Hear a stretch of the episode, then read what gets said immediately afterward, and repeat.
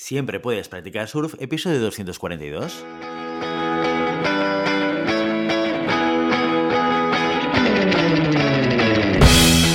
Bienvenido y bienvenida a Siempre puedes practicar surf, el podcast diario sobre recursos humanos. Este podcast está pensado para profesionales de recursos humanos, gerentes o jefes de equipo y podrás encontrar técnicas, consejos, ideas, conceptos y noticias sobre la gestión de personas. Eso sí, con un enfoque práctico y aplicable. Hoy episodio 242 del lunes 6 de junio de 2022, programa en el que tenemos el placer de contar con una invitada muy especial. Pero antes dejando que os recuerde que podéis encontrar más contenido en nuestro blog e información sobre nuestros servicios en nuestra web en globalhumancon.com. Desde allí os podréis apuntar a nuestra newsletter para no perderos nuestros webinars, streamings y todo el contenido de actividades que organizamos desde la consultoría Global Human Consultants.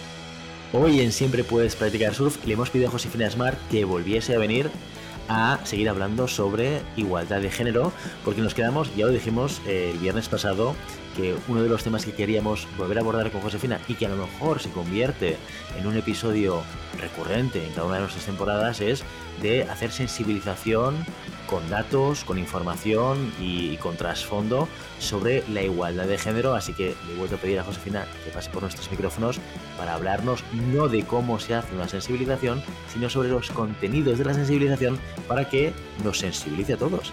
Josefina Smart, muy buenos días. Hola, buenos días. Muy contenta de estar de vuelta por aquí, que ya no venía hace mucho tiempo y ahora fue una seguidilla ya varios días, pero contenta, feliz, feliz. Que sepas que eres la única invitada que ha venido en programas consecutivos, o sea que debes estar orgullosa, ¿no? Lo siguiente. Gran, gran mérito, así que estoy muy feliz de esto.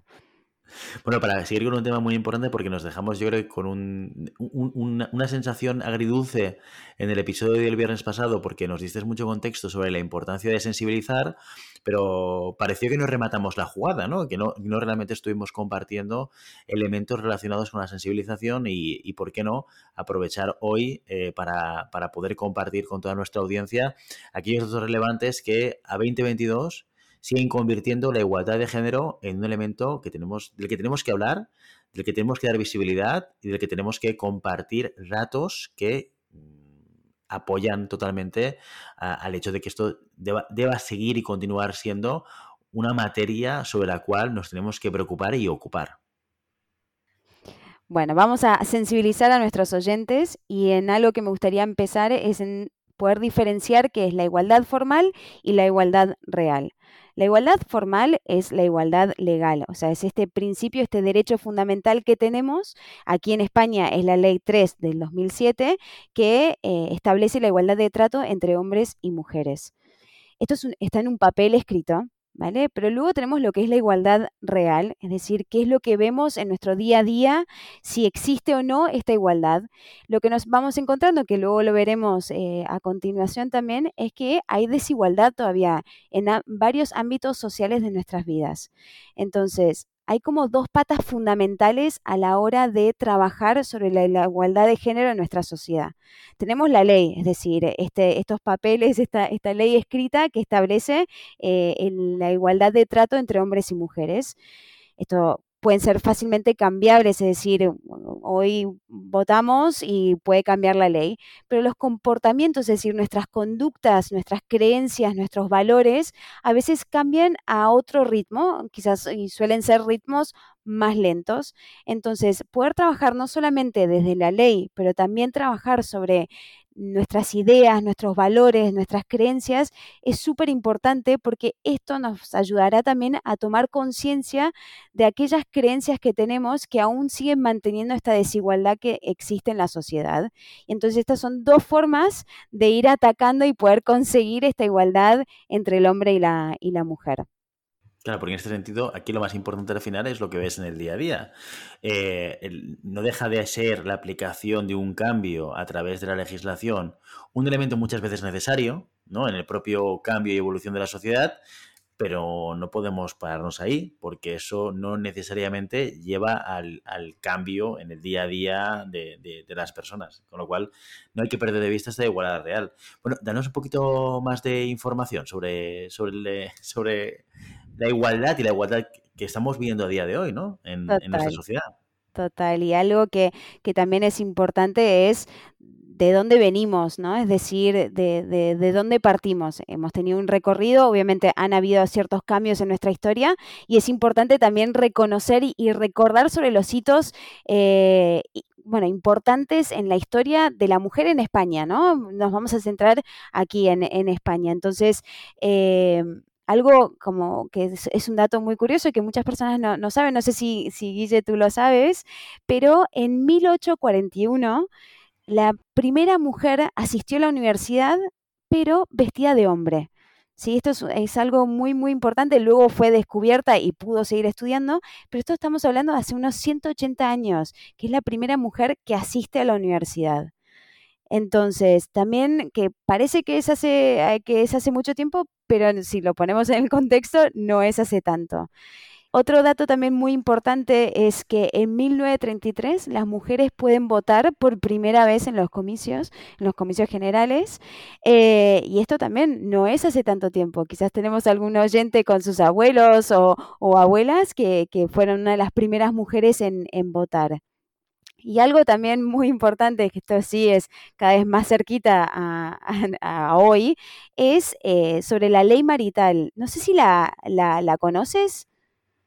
Pues la verdad es que la conozco porque me la contaste el otro día, ¿eh? pero, pero no, tenía muy claro qué es, lo, qué, es lo que contenía la ley marital. Luego me lo contaste y la conocía, porque esto afectó, por ejemplo, a mi madre, fíjate, o sea, ella, llegó a vivirlo de alguna manera, en, en, algún contexto, con lo cual sí que me sonaba, pero cuéntanos exactamente qué es la ley marital.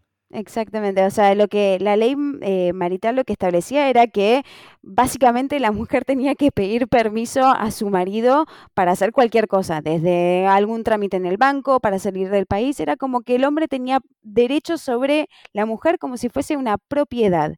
Y en 1975, luego de la muerte de Franco, se elimina esta ley. ¿Vale? Esto es hace 47 años, es decir, pueden haber padres o, abuelos o abuelas que lo hayan vivido, es decir, no fue hace tanto tiempo, ¿vale? Y todo lo que cuentas, fíjate que se puede conectar muy bien con el tema de la igualdad formal y la igualdad real, porque una cosa es que tú dejes que las mujeres puedan votar en unas elecciones democráticas y otra cosa es que cuando la mujer vaya a votar sea libre de votar. ¿Por qué? Porque le influencia a su marido, porque le influencia su familia, porque le dicen a quién tiene que votar.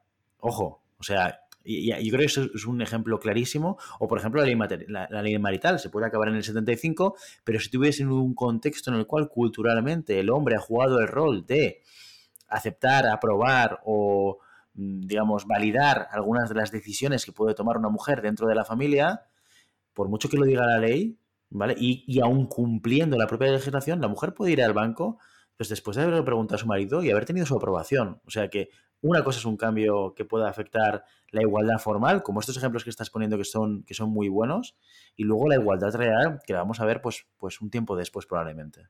Totalmente. Y más allá de, estos hitos históricos de la mujer, también es importante ver, bueno, cómo estamos ahora, ¿sí? Estos datos son súper importantes, conocer nuestra historia para, para ir viendo nuestro progreso, pero también es eh, importante sensibilizar y entender, bueno, cómo estamos hoy, ¿no? Y eh, aquí, eh, Guille, hablaré de, de, datos tomados de diferentes fuentes, tanto, por ejemplo, hay un estudio realizado entre IXA y EADA que es súper interesante, también de, de la INE, ¿vale? Del Instituto Nacional de Estadística, y de Eurostat ¿vale? Que estos son todos datos que se pueden consultar online, ¿vale? Que son súper, eh, son fácil de, acceder, ¿vale?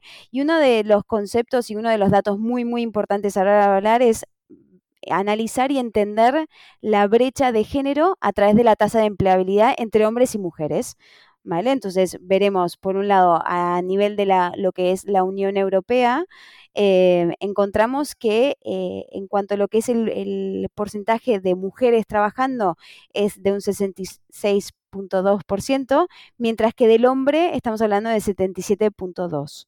¿Vale? Aquí podemos ver una diferencia de 11 puntos en temas de porcentaje si analizamos eh, los países con mayor diferencia, ¿no? Esta brecha eh, de género en temas de, la tasa de empleo entre hombres y mujeres, Italia es el país con mayor diferencia. Estamos hablando de una diferencia de casi 20 puntos. Las mujeres un 52,1% y los hombres 71,8%. El país con la menor diferencia entre hombres y mujeres en la tasa de empleo es Lituania, ¿vale? Con un 1.7 eh, bueno, puntos en porcentajes, ¿vale? Es con, la menor diferencia. Si vamos más a, nuestra realidad, em, tenemos España, ¿sí? Y España eh, tiene una diferencia muy similar a la Unión Europea con 12 puntos. Claro, estos datos, eh, es importante hablar de datos porque al final podemos tener la percepción que podamos tener en nuestro día a día, que es como muy personal, que se basa un poco en nuestro contexto, que es limitado y es pequeño, pero cuando vamos a mirar los datos, lo que es evidente es que hay un porcentaje menor de mujeres trabajando de lo que es de hombres, con lo cual lo, que es la presencia de la mujer en el mundo laboral indiscutiblemente, y esto no, lo podemos debatir porque son datos, es que es, inferior y que además estas diferencias cambian en función de países y vemos países como lo que comentabas, Italia, que ya la propia tasa de empleabilidad de, de los hombres está por debajo de la media de Europa, ¿de acuerdo? Pero es que la diferencia es prácticamente 20 puntos entre una cosa y la otra, o sea, entre una cosa y la otra, entre mujeres y hombres. O sea, que realmente también encontramos que en función del país las diferencias son, son enormes todavía. ¿eh? Totalmente. Y también tenemos, más allá de, de, la tasa de empleabilidad, tenemos lo que es la diferencia en retribución. ¿sí? Esto que dice Guille es algo que también nos encontramos en muchas de las, de las sesiones que hacemos y de las formaciones, que esto no existe. Esto era de antes, ahora ya no más, pero los datos vienen a traernos y traer a la luz eh, cuestiones como reales y también hay una diferencia en temas de retribución.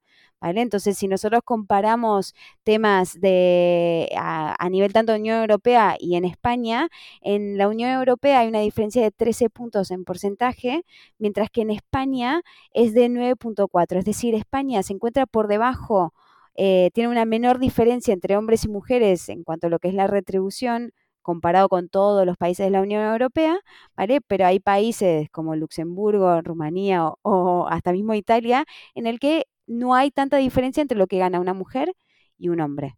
Por lo tanto, seguimos viendo que la, diferencia que estábamos viendo de empleabilidad se, además se multiplica de alguna manera por el hecho de que eh, de media y en muchos países no solamente hay menos mujeres trabajando, sino que las mujeres que están trabajando cobran de media menos de lo que cobra cada hombre.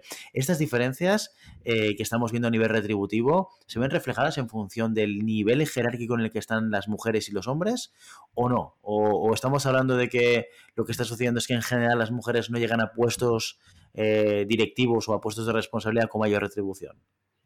Bueno, son las dos cosas. Al fin y al cabo hay una menor tasa de presencia de mujeres en posiciones directivas eh, y más allá de esta cuota ¿no? de, la, de la presencia en cada categoría profesional, tanto posiciones directivas como mandos intermedios o mismo también como, como técnicos o técnicas, también hay una diferencia y un gap de, de retribución en posiciones directivas. O sea, las mujeres no solamente hay menos mujeres en posiciones directivas, sino que de las pocas mujeres que hay, ganan menos. ¿Y todo esto que son datos? O sea, porque ya estábamos hablando antes de los hitos de la historia de España, por ejemplo, en términos de, cambios legislativos, con lo que respecta a cambiar la desigualdad o trabajar sobre la igualdad de género. ¿Cuáles son o cuáles pueden ser las razones que, nos lleven a que esto siga siendo así a día de hoy? Una de las grandes razones que, que hacen, obviamente es una, ¿no? Eh, tenemos que entender que esto es uno de los factores, son el tema de los estereotipos que tenemos.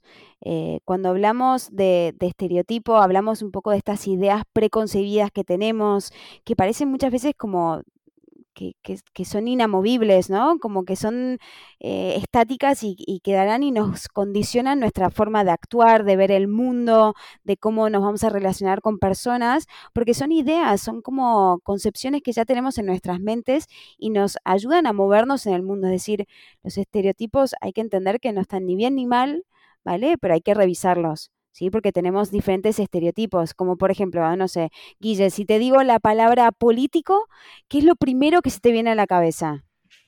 Me vas a poner en un compromiso con esta pregunta y mira, te lo voy a responder como un buen político. Yo no sé qué, qué palabra me vendría a la cabeza, pero te voy a decir en general qué palabra vendría a muchísima gente. ¿Has visto? Como buen político.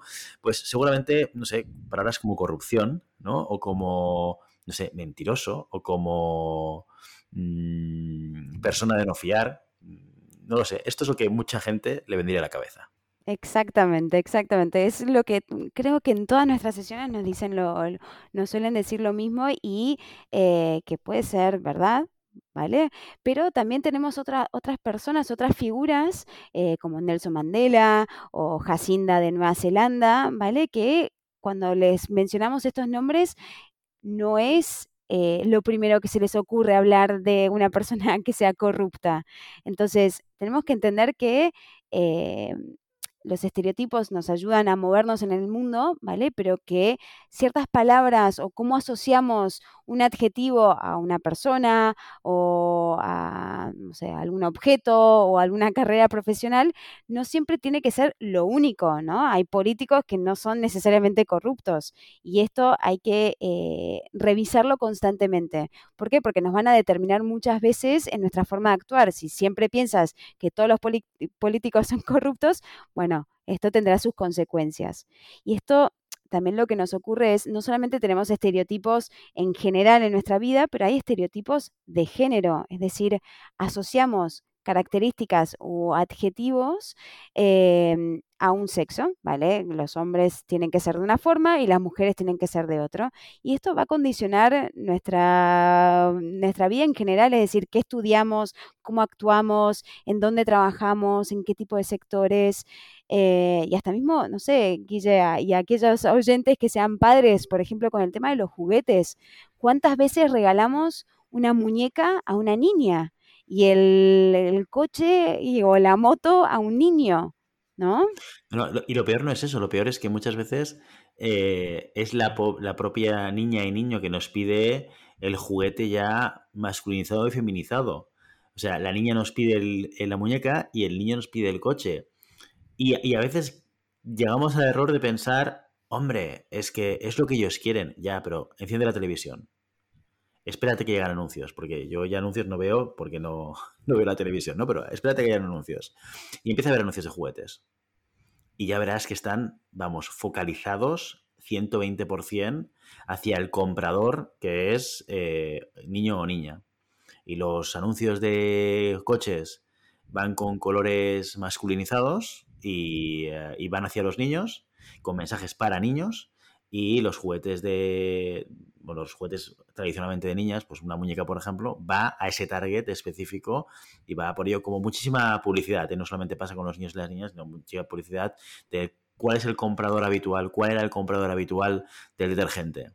Pues una mujer. Entonces, ¿qué tenías que ver en un anuncio de venta de detergentes? Pues algo que fuese enfocado hacia las mujeres, lo cual lo que hace es alimentar el hecho de que sea la mujer la que lo compre. Bueno, es un poco ¿no? el pez que se muerde la cola en este sentido. Totalmente, justo te iba a traer eh, esto de las publicidades que hay para productos de, desde limpieza o herramientas, ¿no? Hasta mismo, no solamente de, de los niños, que esto es súper importante porque, claro, estos estereotipos de género se empiezan a construir desde una muy temprana edad, ¿vale? Y cada vez más, bueno, son difíciles de cambiar, ¿vale? Que se puede, sí, claro, esto no es imposible, pero tenemos tantos inputs que recibimos de medios de comunicación, de las revistas en la escuela, claro que eh, es, eh, va a venir una niña y va a pedir una muñeca porque lo ve, lo, es, es lo que ve en su día a día. Entonces, eh, esto también son acciones que tienen que hacer desde las compañías, ¿no? desde las acciones de marketing, que los productos de limpieza, tanto para hombres y mujeres. ¿sí? hay estudios que muestran ¿no? que hasta un 75% de las publicidades de, productos de limpieza el rol protagonista son mujeres y el, en el rol de ama de casa, no como profesionales. Entonces, estas son cuestiones que tenemos que ir revisando. Y eh, no solamente por, por temas de que si le compraremos una muñeca a, nuestro hijo eh, o si depende un poco de los regalos o qué productos vamos a consumir, pero porque esto también afecta nos lleva a tener sectores feminizados y sectores masculinizados. Es decir, tenemos una desproporción en, el porcentaje de mujeres trabajando en un sector y como que están muy separados, están como segmentados en el mercado. No sé, Guille, si te pregunto un sector que para ti es masculinizado, ¿cuál podría ser? ¿Cuál crees que es? sector de la construcción, sector de IT, ¿no? Cuando buscas desarrolladores de, software, te cuesta encontrar mujeres, ¿no? Y por la contra, todos los humanizados, el nuestro, por ejemplo, el sector de los recursos humanos, está muy feminizado. Yo estudié psicología y éramos 10 versus 90 mujeres. O sea que normalmente el que las carreras más humanistas tienden a tener más mujeres que hombres. Totalmente. Y quedan como que las mujeres, eh, por lo general, quedan en sectores eh, más precarizados, por ejemplo, el, tema también de la limpieza, eh, sectores con quizás peores condiciones, y el hombre en, sectores con mayor crecimiento o desarrollo profesional.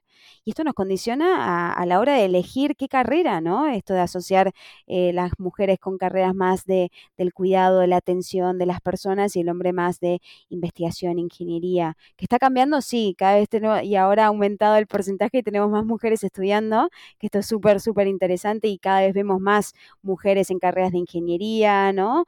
Y hombres también en carreras de psicología, que esto también es súper importante, eh, y poco a poco lo vamos cambiando, ¿vale? Pero todavía nos queda un, un recorrido que nos lleva a qué podemos hacer, ¿no? Porque también, claro, nos enfrentamos a esta realidad, vemos la diferencia que tenemos, no solamente en la, en la presencia de mujeres en posiciones directivas, en temas de retribución, en sectores que están muy divididos, ¿vale? ¿Y, qué puedo hacer, no? Pero aquí no hay que desesperarse porque tenemos muchas, muchas eh, acciones a nuestro alcance que podemos realizar desde nuestro lugar. Claro, esto es muy importante porque hasta ahora la sensación que, nos podemos llevar de todo lo que nos has explicado es que bien, estoy sensibilizado, ahora me, ahora, me, ahora me miraré un poquito más el programa del partido político de turno, ¿no? Porque claro, al final hemos hablado de leyes y de cosas que son como muy, como muy grandes, ¿no? Y eh, pues, eh, ¿cómo, planteamos la educación o cómo podemos regular la publicidad de, la televisión, de los juguetes, de lo que haga falta, ¿no? De los productos que, estén, que se estén lanzando. Pero esto queda de alguna manera un poco lejos, siendo cerca el poder de voto que tenemos, que es importante también, y no lo quiero ningunear en ningún, en ningún caso. Eh, pero claro, en mi día a día, esto, danos un poquito de chichilla, danos un poquito de, ejemplos prácticos que en el día a día nos puedan ayudar a seguir apoyando un cambio real dentro de nuestra sociedad y que nos vaya a ayudar a construir una, una sociedad pues, más igualitaria en términos de género. Total. Eh, por un lado, los planes de igualdad desde a nivel de medidas empresariales es fundamental, obviamente una obligación para aquellas empresas de más de 50 empleados, pero eh, a nivel personal también cada uno eh, puede hacer algo, ¿sí? Uno de, de los aspectos más, más importantes es el tema de la comunicación inclusiva, en el cómo nos dirigimos eh, a la persona que tenemos delante. Em, hay manuales de, de, comunicación inclusiva que ayudan y nos dan ejemplos y nos invitan a tener una comunicación más inclusiva que incluya a todos los géneros y que no excluya, ¿no? Esto de poder crear una sociedad más, más igualitaria, de, con un trato justo, ¿no? De, poder incluir a todas las personas.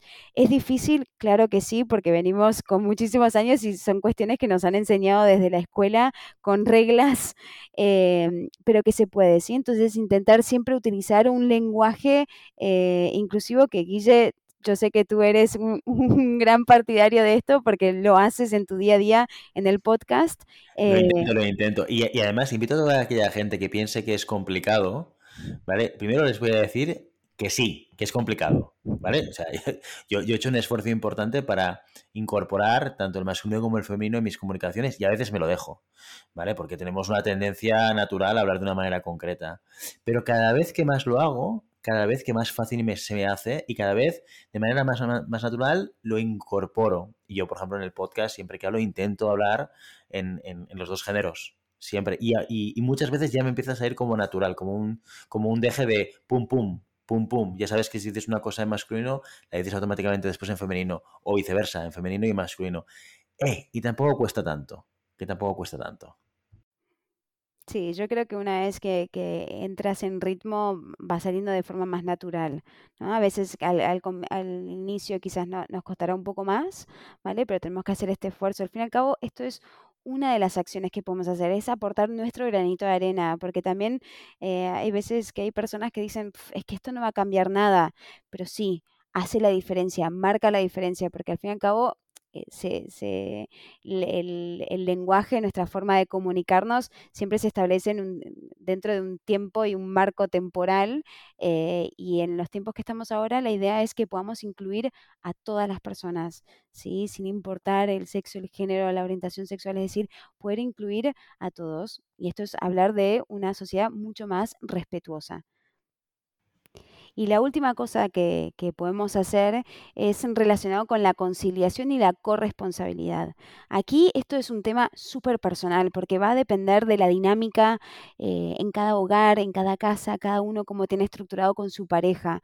¿sí? Pero aquí es, también puede reflexionar sobre el tiempo dedicado a las diferentes actividades que comprenden en nuestro día a día. Es decir, tenemos horas de sueño, tenemos horas de trabajo que vamos a nuestro trabajo remunerado, pero también tenemos temas de si estudiamos, si hacemos algún voluntariado, eh, tareas de casa, ¿no? Tareas domésticas, lavar, ir a hacer la compra, eh, también de cuidados de familia y reflexionar y poder ver si todas las personas de nuestra familia, de nuestro núcleo familiar, le dedican el mismo tiempo, ¿vale? Y si el dedicarle más tiempo, más horas, implica o tiene como consecuencia de que dejemos de hacer algo. Entonces aquí también invitamos a que puedan reflexionar sobre el tiempo dedicado a cada una de estas actividades y ver si esto condiciona nuestro desarrollo personal, como así también nuestro desarrollo profesional.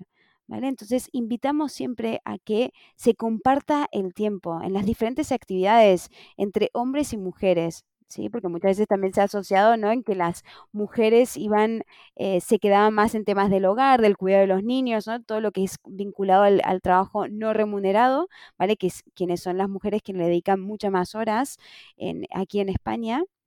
Entonces, poder empezar a reflexionar, pero esto es una reflexión súper personal porque dependerá del contexto de cada, de cada hogar. Muy bien, Josefina. Pues eh, supongo que habrá muchas más cosas que podamos hacer. No nos queda mucho más tiempo hoy para seguir hablando de ello. Si, si vosotros, los que estáis al otro lado de este podcast, os interesa que tratemos más temas, más ejemplos, más acciones y actividades que podemos hacer como empresa o como personas, nos lo dejéis en comentarios o nos enviéis un mensaje como os pedimos siempre y nos pondremos en marcha con, Josefina para haceros un nuevo capítulo eh, monográfico específico sobre acciones para trabajar sobre la igualdad en el día a día. Josefina Smart, muchísimas gracias por venir hoy otra vez a nuestro programa. Muchas gracias, Guille. Nos vemos la próxima. Y ya sabes, no puedes tenerlas solas, pero siempre puedes practicar solo Y hasta aquí nuestro episodio de hoy. Como siempre, queremos invitaros a que os pongáis en contacto con nosotros, nos deis vuestra opinión y nos sugeráis si tenéis algún tema o alguna pregunta concreta. Lo podéis hacer a través de la página de contacto en globalhumancom.com barra contáctanos o a través de las redes sociales, estamos en Facebook, en Instagram, en Twitter y en LinkedIn. Y si el contenido de este podcast te gusta, no te olvides suscribirte, darnos 5 estrellas en iTunes y me gusta tanto en iVoox como en Spotify. Igualmente recuerda que puedes encontrar más contenidos, noticias y recursos en nuestra web, globalhumancon.com. Muchas gracias por todo, por tu tiempo, por tu atención por tu interés en estos temas sobre gestión de personas. Nos escuchamos mañana martes con las noticias de la semana. Hasta entonces, feliz día.